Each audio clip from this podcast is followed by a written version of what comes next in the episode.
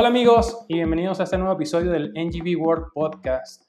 El día de hoy estoy muy contento porque tenemos con nosotros una persona que está dando muy buenos resultados y dando el todo por el todo por el gas natural vehicular en Colombia, en la zona occidente del país, bueno, suroccidente del país, el Valle del Cauca, y que eh, es el coordinador de movilidad en la empresa Gases de Occidente. Es nuestro amigo Paul Bolaños. ¿Cómo estás, Paul? Bienvenido. Hola, Ricardo. Mucho gusto. Gracias por la invitación. Muy contento de estar aquí contigo. Gracias, Paul. Este, de verdad, qué bueno poder compartir y, quiero que podamos hablar un poco de, de lo que significa, del, panorama, de, em, digamos, cuáles son las diferentes estrategias, los diferentes acontecimientos que están ocurriendo hoy en Colombia. Em, y como, como es costumbre en nuestro, nuestro podcast, y te, lo, te lo reiteraba hace unos momentos, este, a nosotros nos escuchan las personas que ya forman parte de la red del gas natural vehicular.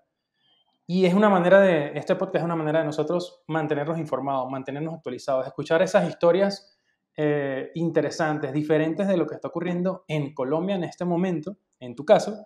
Y bueno, vamos a empezar, si quieres, con, con, con que conozcamos un poco más de ti. Cuéntame brevemente cómo llegaste a, en tu trayectoria, cómo llegaste a la industria del gas natural.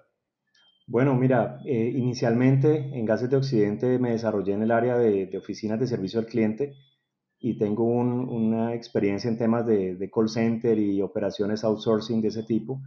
Eh, en hace cuatro años se crea en Gases de Occidente el área de movilidad con el ánimo de atender este mercado creciente del mercado vehicular de las conversiones de gasolina a, gas vehicular y que posteriormente, eh, años después, ya mucho más reciente, llega esta nueva tecnología de los vehículos de fábrica, los que llamamos dedicados a gas natural. Entonces, eh, me encuentro yo en Gases de Occidente liderando un proyecto de, de movilidad y em, empiezo a trabajar el tema de, de, los vehículos dedicados, del mercado de vehículos dedicados a gas natural hace ya tres años.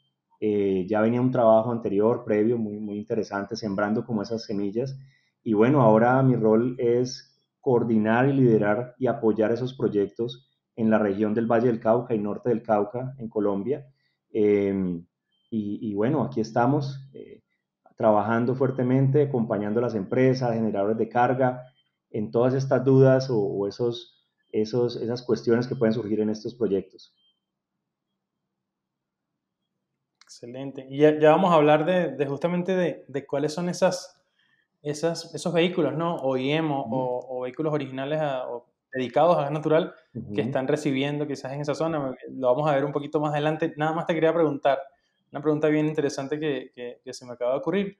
¿Cómo, ¿Cómo, es un día normal, un día de trabajo común, una semana de trabajo común, un día de trabajo común este, de esos interesantes para, para, para Paul? Bueno, mira, eh, yo recibo, digamos que yo soy un, un, abogado del tema y asesoro y acompaño a las diferentes marcas que están, de marcas de vehículos que están haciendo esta comercialización. Entonces, para mí un día normal es que me llama una marca X eh, y no sé si lo puedo mencionar, eh, digamos las marcas que están en el mercado, FAO. marca de, vehículos, exacto, cualquiera de las marcas de, de vehículos cualquiera de las marcas de vehículos dedicados eh, me contactan y me, tienen una solicitud. Mira, Paul, ayúdame con un cliente. Tengo una empresa de transporte que está convencida de, de, la transformación en su flota y he escuchado mucho los temas de gas, pero tienen dudas, tienen dudas, tienen temores, eh, han escuchado unos temas de las conversiones y no saben si estos carros son convertidos. Entonces, yo les, yo, digamos, entro a esa reunión voy con los representantes de las marcas o a veces me piden que vaya aparte, ¿sí? Y llego donde el cliente, digamos, a, explicarle cómo es el tema de la tecnología de gas natural vehicular de los vehículos que son de fábrica, los dedicados a gas natural. Eh, y pues trato de llevarles... los mejores vehículos a gas natural. Sí, son, son, son, digamos, una tecnología que, que está rompiendo los mitos, los temores de la potencia, eh, creen que son carros que son transformados y no, son carros que desde su concepción vienen listos para trabajar únicamente con gas natural. Entonces son vehículos muy, digamos, avanzados, eh, digamos, están listos para trabajar con diferentes tipos o calidades de gas natural, tienen, digamos, las mismas potencias o incluso mejores, digamos, en temas de arrastre, de potencia, eh, de carga. Entonces ahí tenemos ya un, un catálogo muy amplio en donde ellos quieren es romper esos temores. Entonces, claro, la marca como tal, la marca comercial, se enfoca en hablar de sus bondades, su programa postventa, su costo por kilómetro, en lo que son expertos, ¿verdad? Pero en el tema del, combustible como tal, eh, también obviamente ellos manejan el tema, saben pues las diferentes características y todo, pero, pero el, que va a hacer la inversión quiere escuchar a alguien más, alguien un poco más objetivo, no de una marca comercial. Entra, a jugar. Exacto. Y entra a jugar lo, la expertise de gases de Occidente. Entonces, em, allí digamos que se, eh, se, da el momento para que tú puedas ofrecer como, como la representación de gases de Occidente la propuesta de valor de la, de la empresa que suministra el gas, el gas natural. Entonces, cuéntanos un poquito incluso de, de, esa propuesta de valor y si quieres amarrarlo con, con, con qué es lo que está, qué, qué, es lo que ofrece Gases de Occidente, por una parte, y, un poco cuál es el estatus de, la industria de GNC en 2021 en Colombia. Perfecto, mira. Nuestra propuesta de valor, pues principalmente va de la mano de una, de una cobertura en estaciones de servicio, porque lo primero que, que suena en estos temas es, bueno, ¿y, dónde voy a tanquear? Eh, ¿Qué autonomía tiene el carro? ¿400 kilómetros, 500 kilómetros? ¿Tengo una estación de servicio cada 300 o 400 kilómetros? Y si la tengo, es una estación dispuesta para un tractocamión extenso, largo, con un tren grande, o es una estación que queda en la zona urbana donde los vehículos de carga pesada no pueden ingresar. Entonces, eh, esas son las primeras preguntas. Eh, digamos, a nivel Colombia tenemos más de 700 estaciones de servicio. En la zona del Valle del Cauca estamos alrededor de 80 estaciones. Y ya, digamos, los corredores logísticos principales que están identificados, pues porque es por donde, por donde transita la carga pesada, ya lo tenemos cubierto. Entonces, ahí hacemos un ejercicio de revisar, bueno, por dónde va la ruta, qué destinos tienes, cada cuánto normalmente haces una parada, ¿no? Pues el conductor tiene que parar cada dos, tres horas, no sé, entonces necesito una estación cada 300 kilómetros, eh, y si esa estación falla, ¿qué otra estación tengo? Entonces hacemos un mapa, buscamos como que entienda que hay una cobertura de parte de la red de estaciones de servicio. Eh, últimamente no solamente se, se, habla de las estaciones, sino de los tiempos de llenado, porque cada vez el mercado e, e, empieza a exigir un poco más, ¿verdad? Entonces ya, ya hablamos, bueno, mira, hay estaciones, tengo 10 estaciones en esa ruta, está totalmente cubierto, y ahora eh, recientemente tenemos cuatro o cinco estaciones en la zona que son de llenado rápido. Entonces, eh, tanquear una tractomula que puede tomar... ¿Cómo, cómo luce? Sí, una tractomula normal, un tanqueo, digamos, eh, tradicional puede tomarte 40 minutos hasta 60 minutos de tiempo. ¿sí? Entonces es tiempo que para una operación logística, pues... Hablando en, qué cantidad de, en cantidad de metros cúbicos o de kilogramos o litros. En digamos que el tanqueo son 220 mm. eh, metros cúbicos de gas, 250 más o menos. Un tanqueo full, digamos. Y en algunas... Muchísimo. Claro, y en algunas zonas estamos hablando que cuando hay estas infraestructuras de llenado rápido, donde hay más compresores o, unas, digamos, facilidades en esa infraestructura, pues estamos hablando que puede tomarse más o menos 25 a 30 minutos. Hay tiempos hasta de 20 minutos para un tanqueo. Entonces, claro, eh, uno, entonces resumiendo, la, cobertura de estaciones. Em, segundo, que sean estaciones aptas para el transporte de carga. Y tercero, pues el tema de, los tiempos de llenado, ¿sí? que, últimamente empieza a ser más exigente el mercado. a nivel general, digamos, lo importante es que haya cobertura pues, para que el vehículo no se quede pues, varado en, combustible. Y, cuéntame, cuéntame una historia, Paul, eh, que, que, me gustan mucho las historias y, y, las anécdotas. Yo creo que nos dejan mucho más que, que a lo mejor este, describir las cosas de manera general. La anécdota es, es muy particular. Cuéntame uno de los últimos logros de, la compañía en los últimos años? Mira, yo creo que uno de los principales logros para nosotros es, eh, hace dos años empezamos a, digamos, Gases de Occidente como distribuidor de gas tiene unas zonas que atiende no a través de un gasoducto, no de un tubo, sino donde no hay esa infraestructura, se lleva el gas en, unos cilindros comprimidos. Sobre ruedas. Sobre ruedas, lo que llamamos un gasoducto virtual. Entonces se vino una situación, era que ese transportador, pues lo hacía con vehículos a diésel. Entonces, al interior de la empresa y nosotros como movilidad, pues dijimos, pero ¿cómo es posible que somos una empresa que comercializa gas y nuestro producto se transporta en vehículos que no van pues en la línea de, de, gas vehicular dedicado. Entonces, en la licitación de renovar esa, esa flota y qué operador lo iba a hacer, se incluyó la característica de que debía tener vehículos dedicados a gas natural y era algo nuevo para, para todas las áreas, siendo muy, gracioso porque pues, hablamos de gas, la empresa tiene mucho tiempo, más, más de un millón de, de clientes a nivel residencial pero, pero ¿cómo no vamos a tener esta tecnología en nuestra propia flota? Eh, después de, de, las conversaciones y las negociaciones, logramos tener en este momento tres tractomulas y un doble troque que son dedicados a gas natural que transportan nuestro combustible a las regiones más apartadas donde no, no hay esos, esa facilidad pues, del gasoducto tradicional.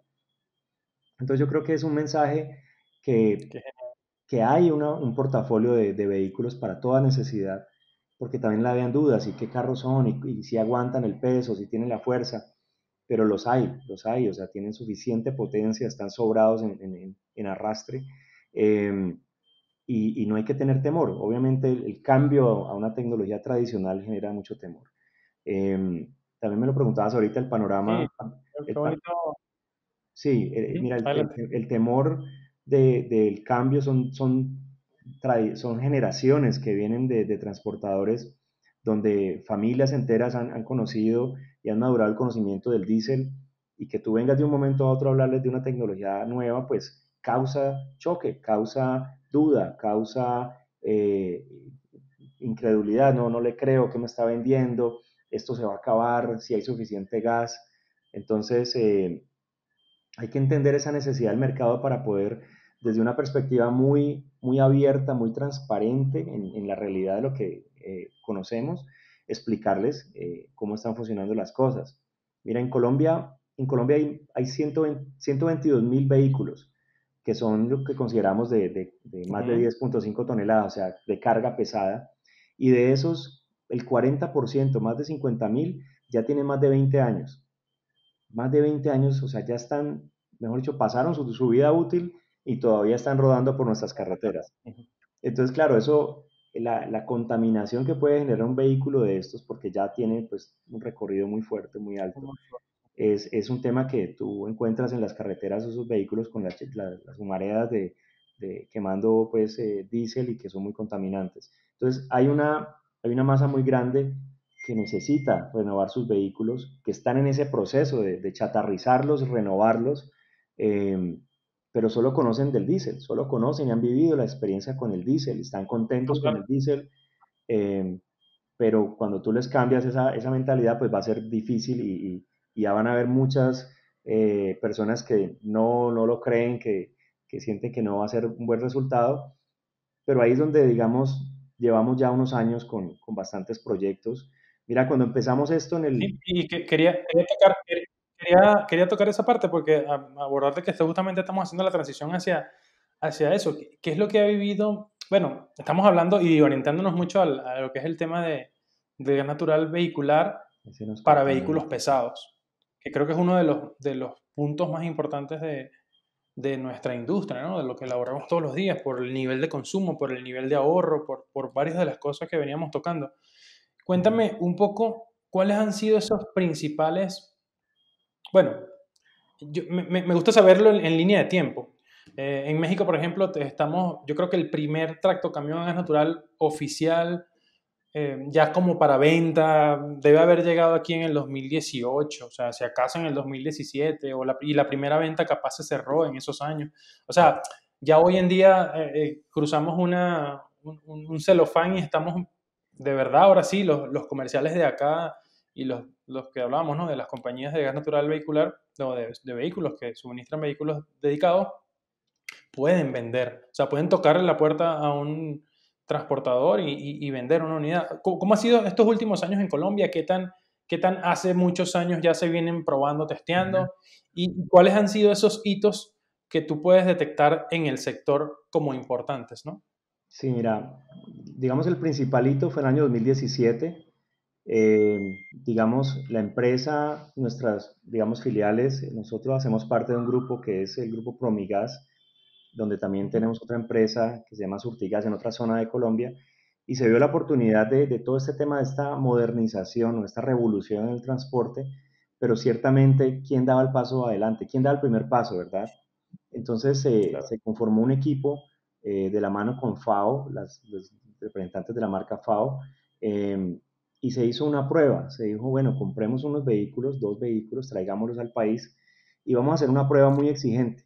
pero, pero, pero, corrígeme acá, sí hizo falta que ustedes como empresa del sector de, de suministro llevaran de la mano a, a, a estos otra compañía que si bien estaba interesado, no estaba, no, no estaba liderando ese movimiento. ¿Es correcto o, es correcto. no, fue? Es correcto, o sea, las marcas como tal en su portafolio tienen las tipologías dedicadas a gas y, y, tú puedes darte cuenta que todas las marcas tienen su, su línea a gas dedicado, pero de pronto en su momento no veían el mercado colombiano como un foco, como un punto tan interesante.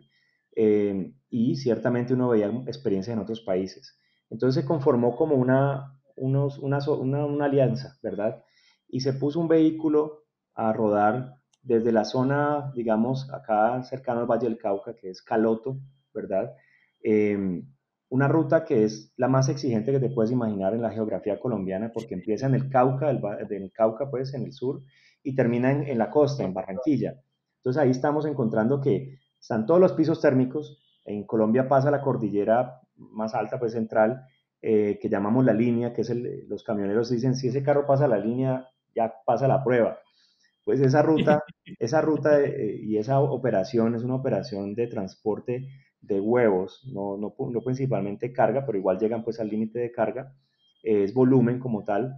Em, pero en esa ruta pues se iban a, a romper muchos mitos, si sube en la, la, en la línea, el rendimiento, la autonomía, el ahorro, y cuando se terminó pues el periodo de pruebas, eh, se contrató un externo, también un ente externo que hiciera las mediciones también ah, bueno. de CO2. O sea, como para que todo sea, no seamos nosotros mismos los del gas, pues vendiendo el carro o el consumo de gas.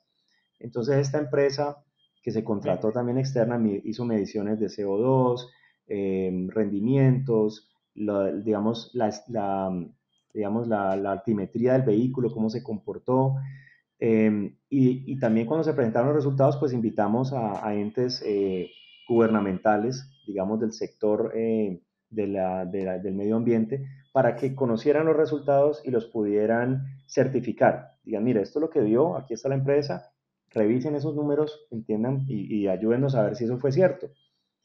Fueron excelentes resultados en ahorro, un ahorro del 30%, en costos de combustible, en emisiones de CO2, fue más o menos el 37% menos emisión de CO2 comparado contra un vehículo de un año, bueno, del mismo año. Una pregunta, ¿esa información está, está pública, Paul? La tenemos en, en, presentaciones de la, de la compañía, te la puedo compartir porque fue muy, muy interesante. Salió no, en redes sociales. Me gustaría, sí, a lo mejor tomar, tomar, eso, a lo mejor tomar alguna de esas notas de prensa y dejarlas acá en los comentarios del podcast para que la gente lo pueda ver en la descripción uh -huh. y, y, acceder a este. O sea, porque me, me está llamando la atención que, que, que de lo que estoy escuchando es como, oye, la manera correcta de hacer un, un, un verdadero ensayo de, de, desempeño en una ruta de gas natural.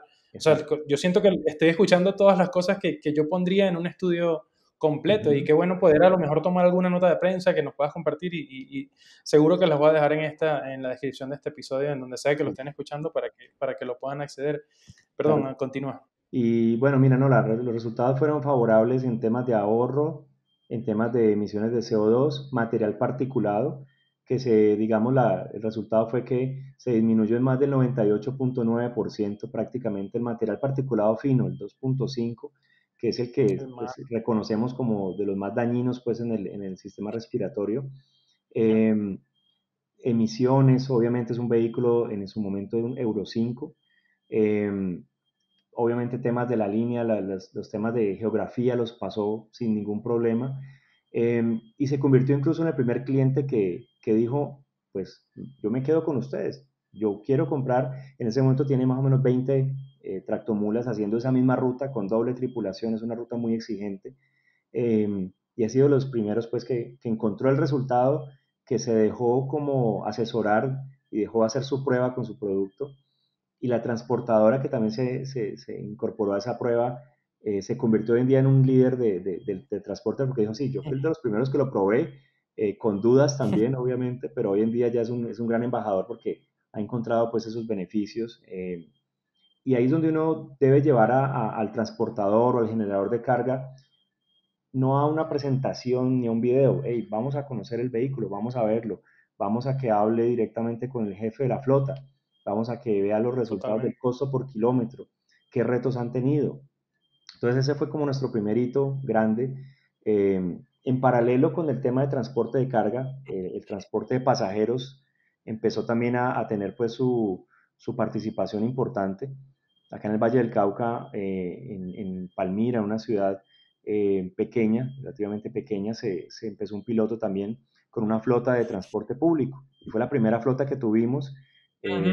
También la, la, digamos, la documentamos, estuvimos muy cercanos a ellos, asesorándolos, buscando que tuvieran una buena oferta de suministro de gas, que tuvieran las estaciones adecuadas. Em, y, y, en ese mismo tiempo, 2017, 2018, eh, los sistemas de transporte masivo encontraron una gran, un gran resultado en ahorros, en eficiencias. Entonces empiezas a encontrar otras zonas de Colombia, como eh, en Cartagena, donde la flota de transporte masivo hoy en día tiene más de 300 buses, fue la primera más grande que tuvimos en Colombia, todos dedicados a gas natural. Eh, y en la zona, digamos, centro, Cundinamarca, Bogotá, pues que es el centro del país, eh, empieza a coger fuerza el tema de gas. Y hoy en día, pues eh, es la flota más grande de Transmilenio, que se llama el, transporte masivo en, en Bogotá, con incorporaciones cada año de 800, 600 buses más. O sea, hoy en día cuentan con la flota más grande de, Colombia, más de 2.000 buses ah, de transporte masivo entre, entre los pequeños que llamamos de los grandes, de 9 metros, el, el padrón y el, y el, que llamamos pues el, el, el, articulado. Todas las tipologías a gas de los sistemas de transporte masivos dedicados a gas los tenemos acá en Colombia. Em, entonces tú empiezas a encontrar ya... No, te quería preguntar, antes, antes, de, antes de que te me vayas, en, esa, en esas estadísticas, para también atrapar ese tema que me faltó para ponerlo en, perspectiva. Y si quieres, a lo mejor empezar con, con, tu zona, pero si tienes alguna información de igual del resto de Colombia, eh, aunque sean números muy estimados y, igual de, tu, de tu propio conocimiento, ¿cuál es el estatus de, de, de, tractomulas, como las llaman, tractocamiones aquí en, en México? Este, tractos en otros lugares. ¿Cuál, ¿Cuál crees tú que es la cantidad de, de tractos que han llegado dedicados a, la zona de Valle de Cauca y, y, la zona igual del resto de Colombia. Mira, tengo el dato Colombia, por ejemplo. En este momento en Colombia hay, más de 3.200 vehículos dedicados a gas natural. 3.200, más de 3.200. De esos, el 80% lo compone el transporte de pasajeros, o sea, unos 2.500 a nivel Colombia. Tenemos un 20% que es de carga, que son más o menos 650, 640 Em, y ese carga, digamos, lo dividimos en, pesados, livianos y eh, lo que últimamente está tomando también mucha fuerza, que son los compactadores de basura, las de recolección de basuras. Entonces ese, por ese 20% que es carga, que es un total de 640, está dividido en unos 500 que son tractomulas, minimulas, doble troques, incluso unos que llaman sencillos, pues que son para, digamos, 10 eh, eh, toneladas, ¿sí? Eh, y está el segmento de recolección de basuras que tiene más o menos 130 unidades en todo Colombia. Muchos de estos proyectos que te comento tienen rutas nacionales, entonces algunos están rodando solamente en la zona donde yo estoy, digamos en el Valle del Cauca, porque estamos muy cerca también al puerto de Buenaventura, que es uno de los principales puertos de exportación e importación de Colombia. Al puerto de Buenaventura llegan, se, digamos, tiene un tráfico de más o menos el 25% de toda la carga a nivel nacional. Pasa, llega o sale por el puerto de Buenaventura. Entonces, de esta cantidad de vehículos, más o menos el 20 al 25% lo tenemos rodando en la zona del Valle del Cauca. ¿sí?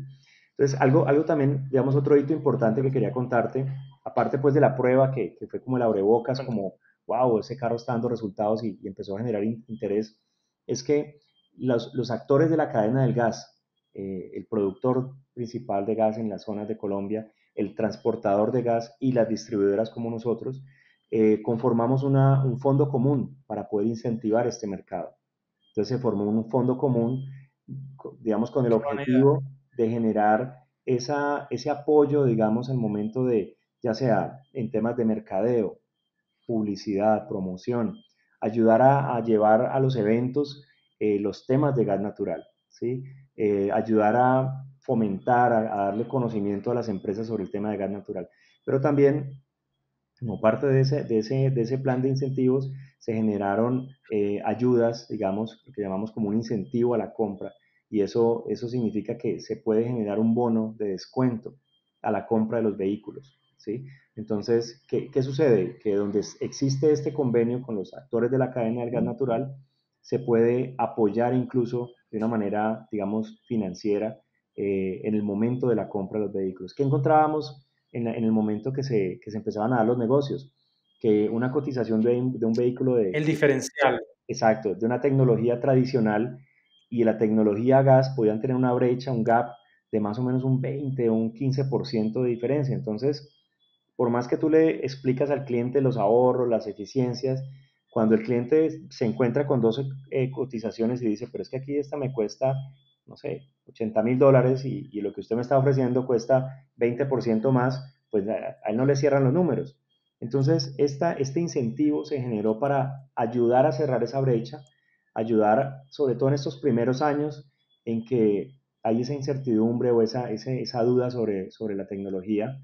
Y hoy en día estamos encontrando proyectos, ya digamos muchos que hemos apoyado de esa manera, eh, y muchos que donde ese incentivo poco a poco ya no es tan necesario porque el mercado también va regulando pues sus precios, la, oferta obviamente tiene su, su, poder de regularse con el tiempo, pero también encuentra uno al comienzo, digamos, el temor hacía que el, que el, generador de carga o el transportador eh, esperara ese, esa ayuda y de lo contrario no, no se metía en el negocio.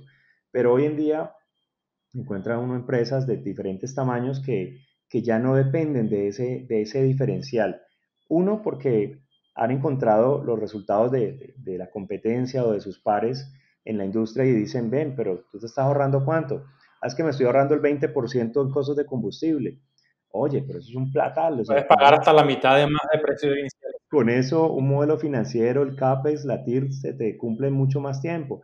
Ah, y, bueno, hablando ya, digamos, un poco del tema de bondades en, en, ahorros, eh, algo que, que, siempre ha llamado mucho la atención es el manejo pues, del combustible como tal, de, la, de, de, los costos asociados al combustible y eh, que en los combustibles líquidos puede haber mucha alteración, y hay que decirlo, ahí pueden haber robos de, del combustible. Entonces, sumado a esta... Extracción.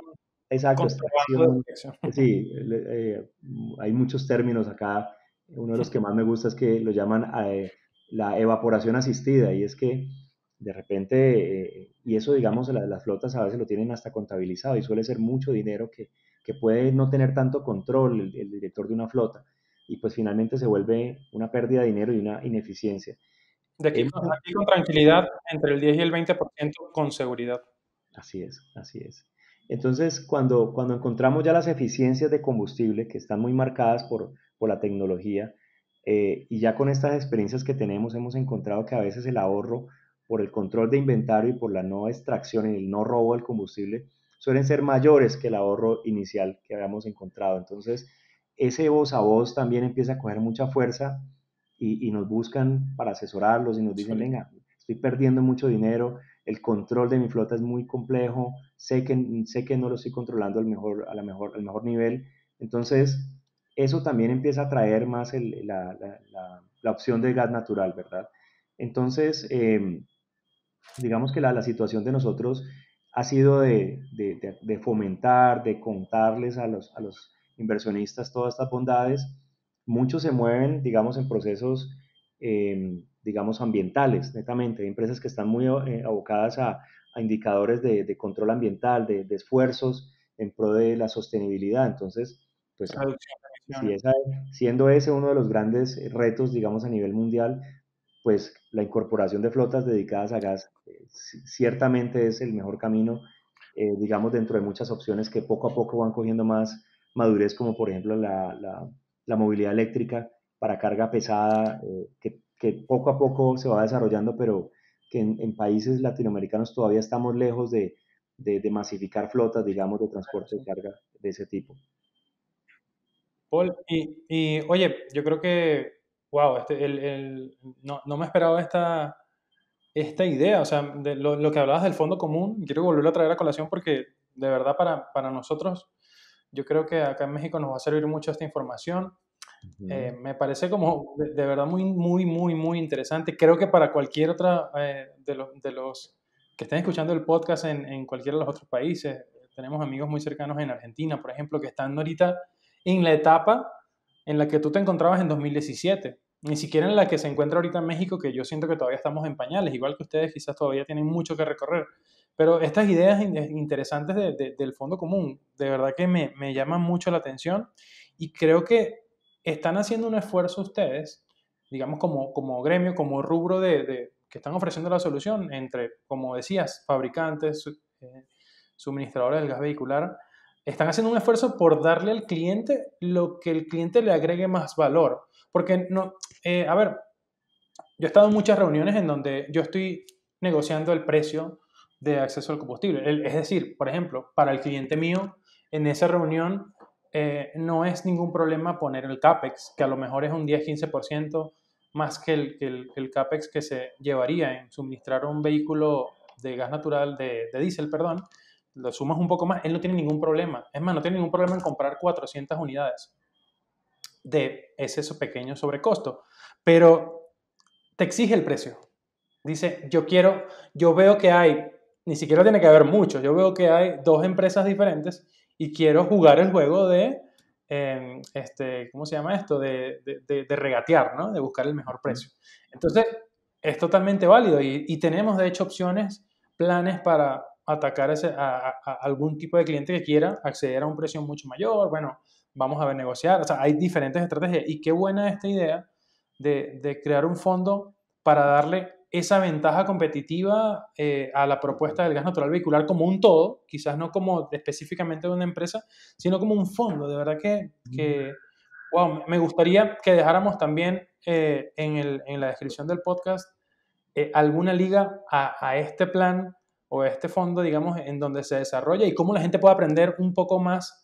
Digo, la gente, recuerda, los que están escuchando el, podcast que son nuestros colegas de otros países puedan entender oye, ¿cuáles son las aristas que quisieron tocar aquí con, con Gases de Occidente, acá con este eh, fabricante? Porque son ideas también que nos vamos a topar nosotros. Acá en México nos vamos a topar con el cliente que, que sí de verdad quiere, porque hay, hay de todo, ¿no? Está el cliente que, que no le importa mucho las marcas y puede acceder a una marca más económica, pero está el cliente que quiere el vehículo no, no voy a decir la marca para no decir que son los vehículos caros, pero que quiere la marca que siempre ha conocido toda su vida, con la que ha trabajado siempre, y es la, la más costosa, por, en su versión de gas natural se levanta 50% más que la original. Entonces, oye, ¿cómo le doy al cliente esa opción también? si no me la va a aceptar por CAPEX, porque para él es muy importante a lo mejor el flujo de caja en ese primer año.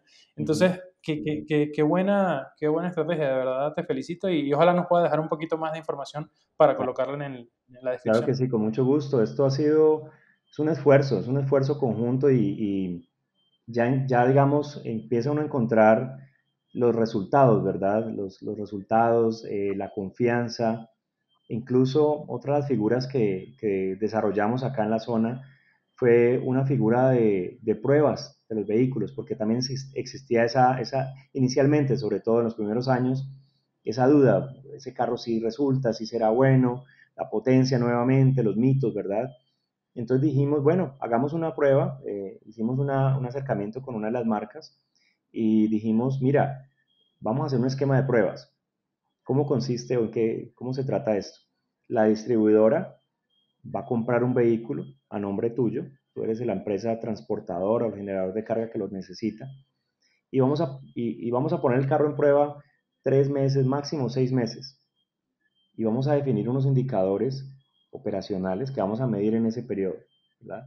Eh, el cumplimiento de esos indicadores va a determinar si al final de las pruebas usted debe pagar el vehículo. Si no los cumple, ojo, si no los cumple, nosotros, la, distribuidora de gas, nos quedamos con el vehículo.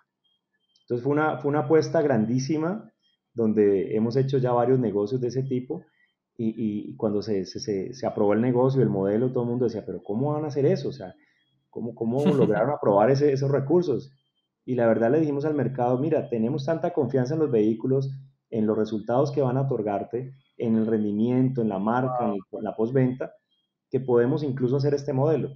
Y, llevamos ya varias unidades donde, donde los clientes nos dicen, yo quiero ese modelo de pruebas, yo quiero conocer eso.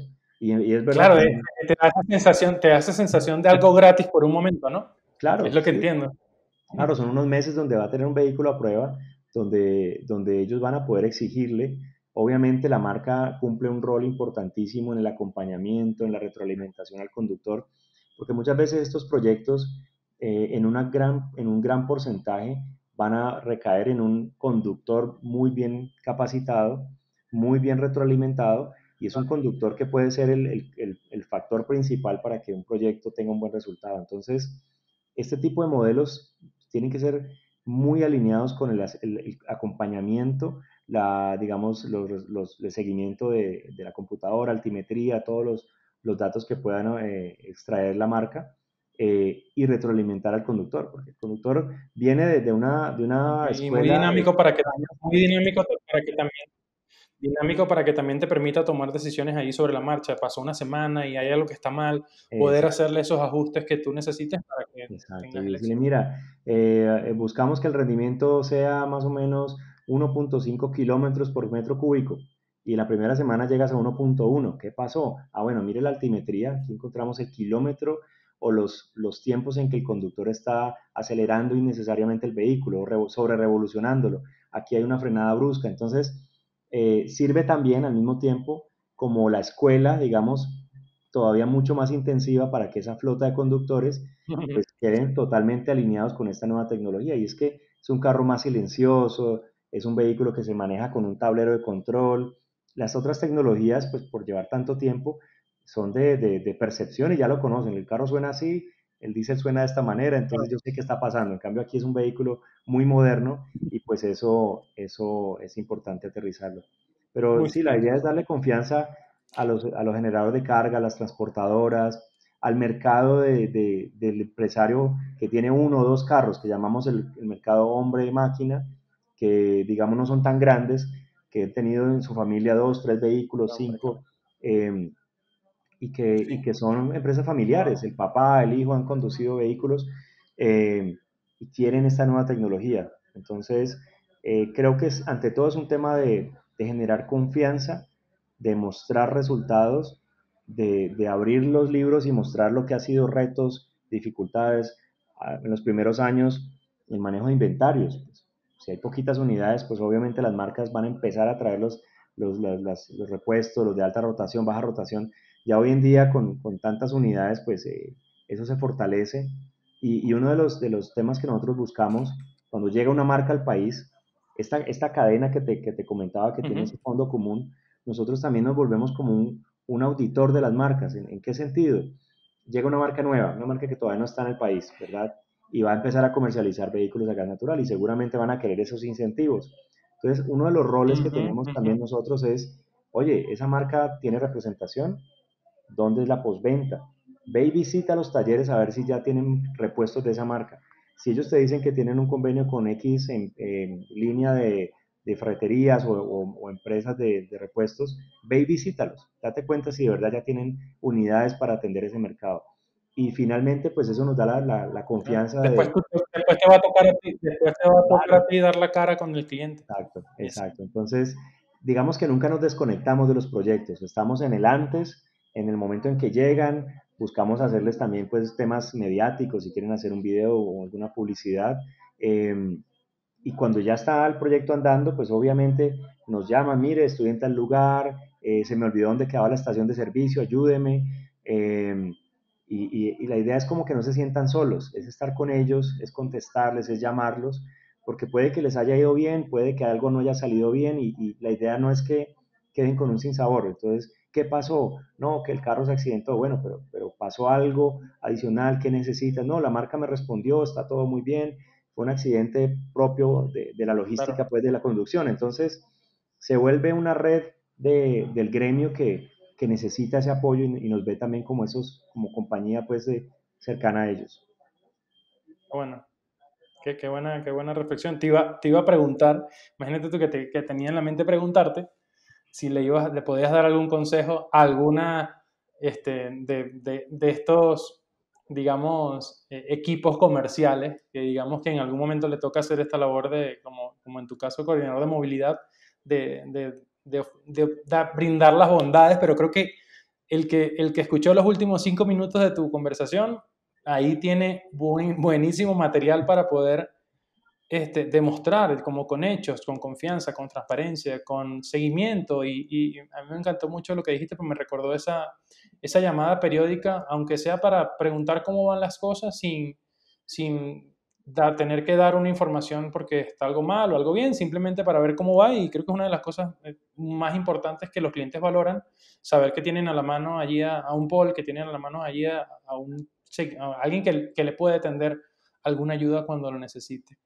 Pero hemos hablado puras cosas buenas aquí, Paul.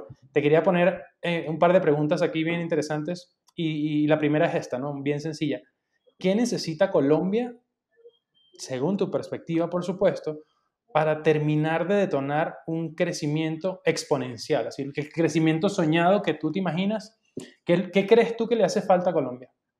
Mira, estamos en, el, estamos en un momento, estamos viviendo, creo, esa, esa situación este mes de agosto eh, si bien hay un marco, hay un marco eh, gubernamental que, genera unos beneficios como un arancel más, más económico, estos vehículos eh, no pagan ciertos impuestos, hay un, hay un, ya hay un marco, digamos, de, de, ventajas, ¿verdad? Pero en el mes de agosto, en este año, se decretó ya una ley de gas que busca, en la balanza energética del país, se busca que haya mayor participación del gas hacia el 2050 y no solamente participar más en la economía a nivel de hogares y, comercio, sino movilidad. Eh, y la ley como tal, es la ley de gas 2128, también fija unos porcentajes para la renovación de flotas de transporte especial. Entonces ya, digamos, el, el gobierno... De transporte de, las ciudades, el transporte público, ¿te refieres? El transporte público, correcto. Eh, eh, la ley habla de la renovación en general y especifica los, eh, sistemas de transporte masivo. Entonces habla de que mínimo el 30% de la renovación vehicular debe ser con tecnología a gas, dedicada a gas natural.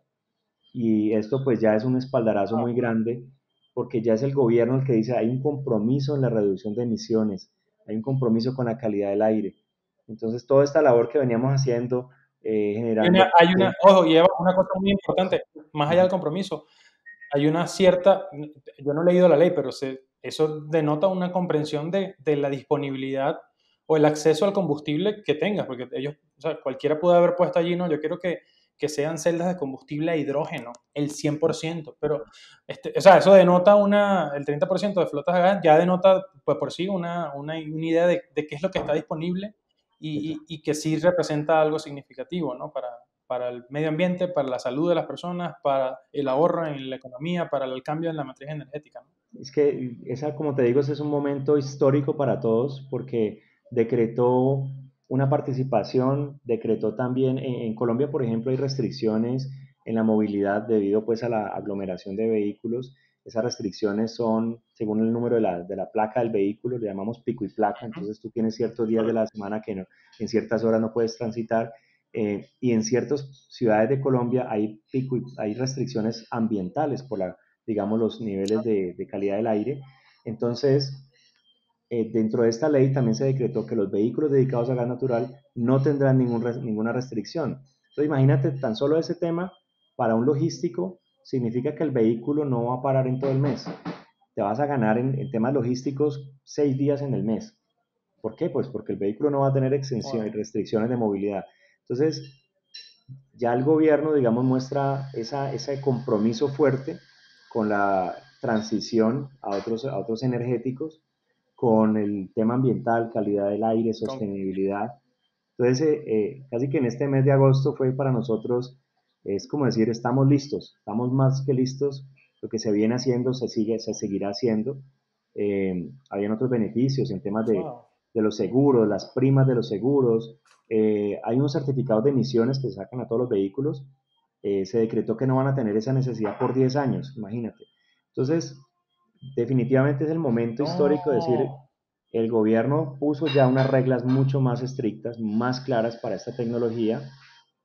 Ahora lo que se viene es seguir, digamos, eh, trayendo, o sea, obviamente a nivel mundial, eh, la, la, capacidad de respuesta de los inventarios mundiales para, digamos, eh, llenar el mercado, pues serán, serán lo que juega un factor importante. Eh, porque tú puedes querer vender 300, 500, 2000 carros, pero seguramente la capacidad de producción y de, importación sea, sea otra, ¿no? en Colombia en un año... Entra pero estoy seguro, estoy seguro entra más o menos 2.000 vehículos, 2.000, digamos, de carga, eh, y esto obviamente eh, hace que ellos vean un futuro mucho más eh, prometedor, pues ya con una ley, imagínate, un compromiso gubernamental. Creo que eso era lo que, años atrás... estoy quedando loco. años atrás soñábamos con, con mayor apoyo gubernamental o, o, reglas que pudieran mejorar esto, y ya lo tenemos, ya lo tenemos. Creo que la red de gas está en todo Colombia, hay disponibilidad del combustible para más de 20 años, hay proyectos de... y siguen creciendo, ¿verdad? Creciendo, hay proyectos de, de, gasificación en la zona offshore, o sea, en la zona, eh, digamos, de puerto, eh, hay unos proyectos grandísimos, entonces creo que, que hay un gran panorama. Eh, y, creo que lo, lo, que se viene va a ser muy interesante en los otros, las otras fuentes de, generación de gas, como lo es el biogás, donde hay proyectos que están empezando a, tomar fuerza, desde los rellenos de, recolección de basuras, con el proceso de, generación de, biogás, el, la, la, mejora de ese gas para, digamos, inyectarlo a la red. Y, y pronto esperaré, seguro, compartirte avances y, y poder celebrar la primera flota que se esté digamos, abasteciendo y que sea autónoma en su abastecimiento, pero a partir del biogás, que es una de las apuestas que tenemos también en el mercado. No, de verdad que me, me, me, voy felizmente sorprendido porque no esperaba eh, escuchar, o sea, saber que estaba en ese momento tan, tan interesante, que hay ideas tan diferentes e innovadoras que yo creo, estoy seguro que, que a compañeros les, les va a gustar y los otros que también hemos eh, podido tener la oportunidad de conversar en, los otros episodios de, diferentes países este, puedan incluso verse en ese espejo, ¿no? Y, qué bonito punto para cerrar que justamente en agosto de este año ya se, se, conocemos ahora con, con, tu participación aquí, Paul, que, que hay una nueva ley que va a tener unos beneficios interesantes. También les voy a dejar aquí en la descripción la ley de, de la ley del gas. Así mismo la titularon, Paul, la ley del gas. Ley de gas. El, nombre, digamos, la ley de gas.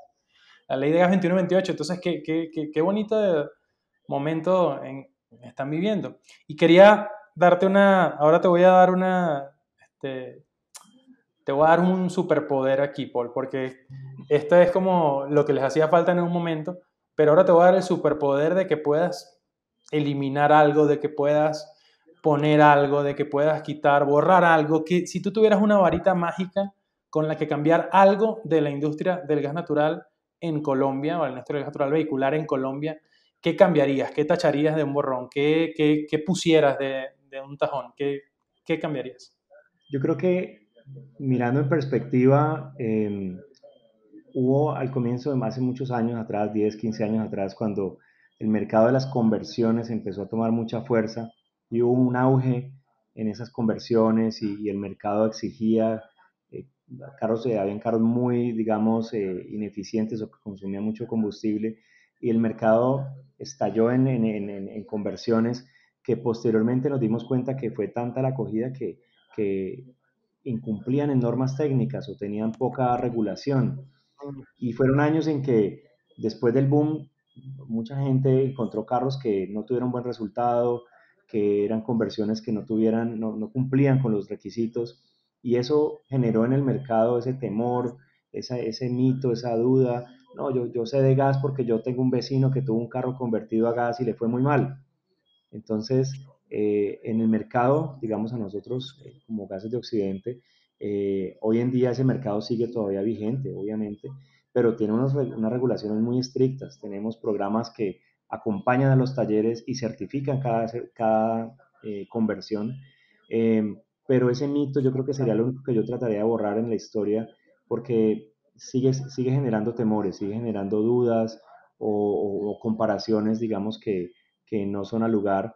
Em, pero que creo que pues con, con los resultados y, siendo totalmente transparentes, eh, los, los, números van a hablar por sí solos y eso ha sido pues nuestro, nuestro lema. Acerquémonos, conversemos, veamos qué ha salido bien, vamos a conocer el proyecto, camine, vamos, lo llevamos y ya eso elimina esa, ese, ese, gran, ese gran temor. Paul, está excelente esta entrevista, creo que estás dándome muy buenas ideas, estás atacando las cosas en el punto correcto y, ahora sí te vamos a empezar a cerrar esta, esta, este episodio del podcast que creo que les va a gustar a muchos de ustedes. Eh, cuéntame ahora una historia eh, que hayas vivido durante tu recorrido, durante tu trayectoria dentro de, de la industria, que, que, valores y que guardes dentro de tu corazón como una historia bonita, un momento que hayas vivido, una anécdota que, que a lo mejor te haya quedado, algún recuerdo, algún consejo, algo que, que, que, tú hayas vivido en donde siempre recuerdes ese momento en el futuro. Mira, yo creo que eh, ante todo ha sido ver, ver nacer los proyectos. Estuve en el nacimiento del proyecto de transporte masivo en Cali eh, y, y, es muy bonito estar en las etapas iniciales donde se conforman las cosas, donde se hablan de los números, de la inversión, de los consumos, se proyectan los números eh, y posteriormente ver ya la configuración de los equipos, el proceso de exportación. Creo que la llegada de los, de los buses de transporte masivo fue una experiencia muy linda eh, que buscamos como aprender y, obviamente documentarla para, para que fueran lecciones aprendidas en, temas de, de, organización, de planes, de proyectos. Esa creo que ha sido una de las experiencias más, más gratificantes y recientemente una de las experiencias más valiosas, creo, ha sido que eh, en Colombia, pues cada zona del país tiene un distribuidor de gas diferente, Gases de Occidente solamente maneja una región, eh, pero de, dos años para acá hemos venido acercándonos mucho entre las diferentes distribuidoras de gas de cada, de cada ciudad, de cada zona del país. Entonces, hemos unido esfuerzos, hemos unido, nos hemos encontrado en, en, en congresos, en eventos, y finalmente todos estamos haciendo lo mismo, buscando fomentar, la industria, el crecimiento. Y, la, gran experiencia ha sido que conformamos una sinergia que hoy en día tenemos hasta unos esfuerzos de mercadeo conjuntos. Entonces yo creo que esa ha sido la mejor experiencia porque hoy en día tengo un grupo en el que si tengo una duda y pregunto en el grupo, eh, señores, ¿quién sabe en esta ruta, en otra zona, por ejemplo, del país? Eh, hoy hay un cliente mío que va para otra zona y no, tengo, no sé nada de esa región, dónde está la estación. Entonces en ese grupo tengo la persona de esa región tranquilo, yo lo atiendo, yo te atiendo, ¿qué necesitas? Entonces, lograr esa sinergia de, ideas, de esfuerzos, y, creo que es el mensaje a, quienes vean, escuchen el podcast. Eh, hay que unirnos, hay que unirnos en ideas, en iniciativas, compartir lo que, lo que salió bien, lo que no salió bien, eh, porque en compartir esas ideas, pues creo que está la ganancia eh, de quién lo hizo, quién pensó que sí se podía y lo logró o no lo logró. Y creo que de eso se trata como las redes, digamos, de, de, de, pues, de amigos y, que tú me invitas a este espacio, es a compartir lo que, lo que y, yo, y te tengo y te tengo, te tengo una idea que yo creo que viene de, de mis padres que, que, siempre me inculcaron esa parte, esta parte que te voy a conversar. Pero tengo una idea que quiero lanzar aquí. Lo voy a hablar primero en el podcast, no se lo he contado a nadie todavía, pero quiero lanzarla para acá, para México, ¿no? Tampoco nos pongamos tan, tan, tan exigentes, pero quiero lanzar aquí en México los juegos deportivos del gas natural vehicular. Una cosa muy sencilla que puede empezar tranquilamente como un, como un torneo de fútbol, donde nos reunamos en una de las ciudades acá de México, cinco, seis, las, quizás diez empresas, cuando mucho que hay acá de, que, tengan, que tengan alguna estación de servicio de gas natural vehicular, y nos sentemos a compartir, a jugar un torneo de fútbol, a, a, disfrutar, a tomarnos algunas bebidas, y, y, eso es parte de, ese convivir y que seguro a largo plazo nos va a dejar muchas cosas que contar, esos momentos bonitos que, que estabas hablando y, y, que al final en la vida profesional de nosotros significan, significan mucho como justamente tú lo estás mencionando. ¿no? Ahí te dejo esa idea para los juegos del Gran Natural y del, del, Valle del Cauca y del... Claro que sí, ahí estaremos, cuenta conmigo y y en nombre de las demás distribuidoras de la zona, te, aseguro que estaremos muy interesados en participar y en los eventos que tengas. Si quieres, en otro evento traemos a, otra región de Colombia em, y, bueno, eh, la información que requieras, estaremos muy atentos a, poder apoyarte. Excelente, Paul. De verdad, muchas gracias por, esta, por tomarte el tiempo y me, me, me, dejaste muy pensativo, de verdad que muchas cosas, ideas buenas, me, me voy encantado. ¿Dónde puede alguien que quiera conocer un poco más de lo que, de lo que haces, eh, de los trucos que tienes por allí de, con respecto a, cómo estás manejando el mercado, alguien que quiera contactar contigo, cómo puede hacerlo de la manera más sencilla y, hablar con el verdadero Paul y quizás tocar algún tema profesional. Mm. Claro, pues lo primero, eh, ese grupo de sinergias que te comentaba, tenemos una página que se llama somosgnb.com, ahorita la podemos agregar aquí al podcast, donde buscamos justamente eso. No importa dónde estés en Colombia, pues obviamente seguramente servirá para cualquier otra región. Si tú vas a una reunión comercial, tendrás tu presentación, tus temas, pero abre esta página. Ahí van a haber datos de gas natural, de vehículos, de estaciones de servicio. Entonces te sirve de, una herramienta comercial muy, muy, muy valiosa. Y, no, de mi, mi, contacto ahorita lo agregamos con mucho gusto. En lo que pueda apoyarlos, darles mi opinión, humilde opinión, pues bienvenidos. ¿Por, dónde te gustaría que te contactaran? ¿Por, por LinkedIn, por Twitter? ¿Cuál? Puede ser por LinkedIn. Eh, ahorita les pongo el, perfil, pero claro que sí. Yo te lo coloco así. Perfecto. Ahí te dejamos el link de, el link de Paul, perdón, le dejamos a ustedes este, audiencia para que puedan contactarlo. De verdad, una de estas personas brillantes en el mundo del gas natural vehicular. Me acabo de meter en la página de somosgnb.com y de, de, primera mano ya veo que tienen videos, por ejemplo, eh, detalles de los tipos de vehículos pesados, ya de una vez cinco o seis modelos o estilos diferentes de vehículos. Creo que está bastante buena, se las recomiendo ya de una vez.